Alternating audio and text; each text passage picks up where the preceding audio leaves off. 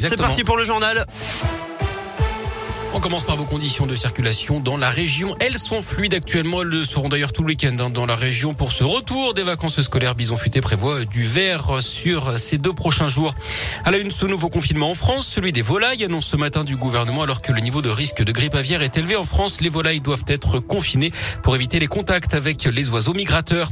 Ils ont finalement obtenu gain de cause. 72 anciens salariés de l'entreprise Chenet et Fils à Saint-Just-Malmont en Haute-Loire ont vu leur licenciement économique annulé. Décision du Conseil des prud'hommes du Puy-en-Velay qui estime que chacun de ces licenciements est sans cause réelle et sérieuse. Il dénonce notamment des manquements dans l'application des mesures de reclassement au sein de l'ex numéro 1 européen de la fabrication de rubans élastiques. Résultat de deux ans de procédure. Un motard placé en garde à vue dans la Loire, il est accusé d'avoir percuté volontairement un CRS lyonnais pour échapper à un contrôle hier au marché de Firmini. Sans casque, il a ensuite terminé sa course contre une voiture puis a pris la fuite à pied, laissant sur place la moto trial et un sac avec du cannabis. Le motard connu de la justice âgé d'une vingtaine d'années a été arrêté dans l'après-midi. Son passager, lui, est toujours recherché. Énorme frayeur dans l'Ain. Les pompiers d'Oyonnax sont intervenus hier pour secourir un enfant de 3 ans assis sur le rebord d'une fenêtre dans un appartement au deuxième étage à 8 mètres de haut. Spontanément, les habitants du quartier avaient installé des matelas en contrebas d'après le progrès. C'est un pompier qui est venu lui porter secours en escaladant la façade à la force des bras. L'enfant avait été laissé seul quelques minutes par sa mère partie déposer son autre enfant au centre social. Elle risque des poursuites pour délaissement de mineurs. 18 mois de prison avec sursis pour l'ancien propriétaire du zoo du Bouy dans le Puy-de-Dôme. Alain Albrecht était pour poursuivi pour maltraitance et trafic d'animaux sauvages.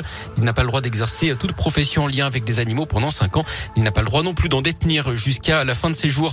Il transportait 55 kilos d'herbe de cannabis. Le routier polonais interpellé au début du mois d'octobre sur l'A75 dans le Puy-Dôme était jugé cette semaine. Il écope de 18 mois de prison ferme. Soupçon de favoritisme autour de la fête des Lumières 2018 à Lyon. Le parquet a ouvert une enquête préliminaire. Des tractations auraient permis à un artiste d'être retenu dans l'appel d'offres de manière déloyale au détriment d'un autre. Le scénographe contestent avoir bénéficié de renseignements. Et puis elle manque leur correspondance et passe la nuit dehors. Cinq femmes qui voyageaient à bord d'un bus Blablacar entre Paris et Genève devaient changer de car samedi soir à Lyon. Mais le premier véhicule a pris du retard. Lorsqu'elles sont arrivées à la gare de Perrache, le second car n'était plus là. Blablacar a proposé de payer des chambres d'hôtel à 80 euros la nuit, mais aucune n'était disponible. Faute de train ou de taxi, elles ont dû patienter dans la rue jusqu'au petit matin. Certaines envisagent de porter plainte contre la compagnie. Le sport, le tennis et jusqu'où ira euh, Hugo Gaston, le Français au-delà de la centième place mondiale avant le tournoi, s'est qualifié pour les quarts finales du Masters 1000 de Paris-Bercy.